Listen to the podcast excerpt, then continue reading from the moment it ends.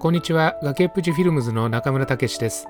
55歳登山2年生のチャレンジへようこそ。このポッドキャストは私がささやかな登山経験をお話しし登山をやりたいと思っている方々の背中を押し始めたばかりの方々をサポートします。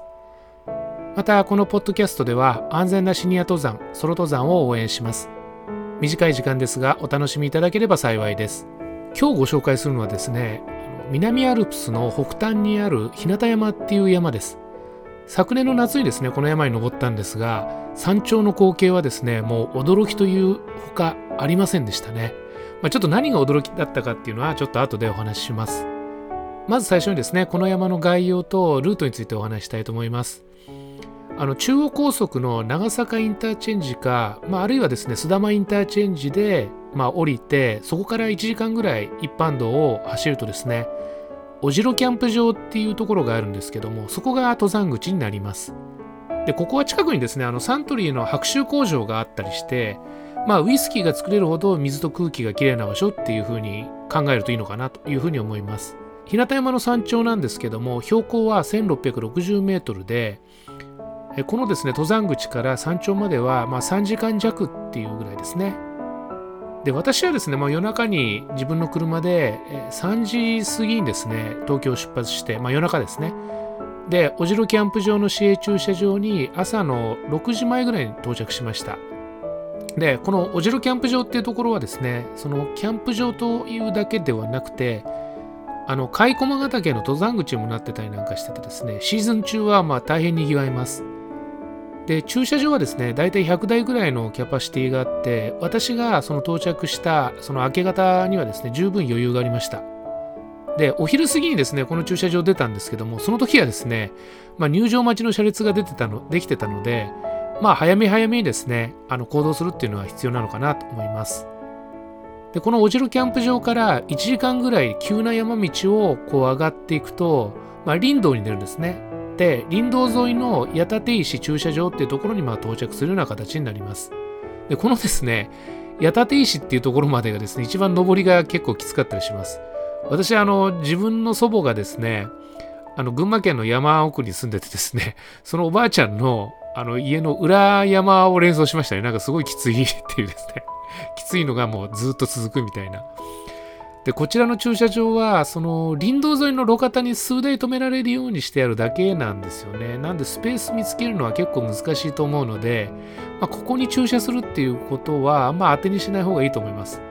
実際行ってみてあのいっぱいだったらですねこのおじろキャンプ場の駐車場に戻んないといけないんですけど多分1時間弱ぐらいかかるんじゃないかなと思います。この矢立石から山頂までの登山道っていうのは結構ですねあの整備されてます。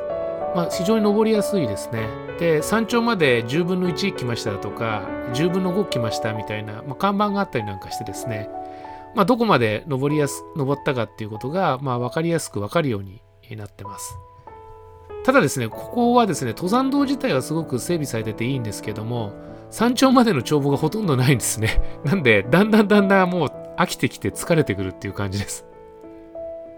まあ、山頂まではですね、2時間弱なんですけども、まあ、その間ずっと林の中なんですね。で、突然、こう山頂に着くと、まあ、開けた、まあ、空がこう見えてですね、まあ、飛び出すような感じになりました。で、この山頂なんですけどね、初めて知らない方はですね、すごく驚くと思いますね。で、この山頂全体は白い花崗岩でできていて、まあ、下はもうその花崗岩の砂なんですよ。なんで、こう、まるで南国のビーチみたいな感じです。で、その白いビーチのところどころにですね、白い奇岩、奇岩ですね、あの、奇妙な岩がこうあるような感じで、かなりですね、まあ、すごい風景でした。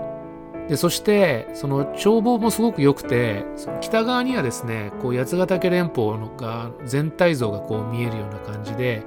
南側はですね、その甲斐駒ヶ岳がドーンとですね、まあ、迫ってます。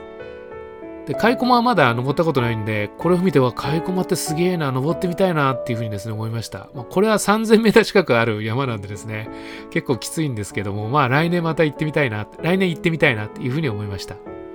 まあこれ絶景というほかはないんですね。で、私、大抵山頂に着くと、山頂をこう征服するっていうことにですね、あんまり執着心なくてですね、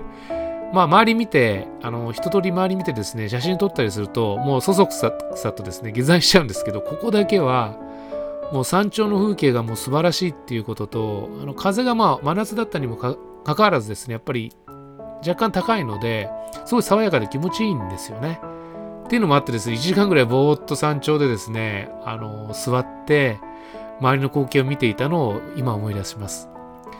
でこの日向山ってこの山自体そんなに有名ではないので初めて聞く方っていうのも多いと思うんですけどもこの信じられないぐらいこう風景っていうのが素晴らしいので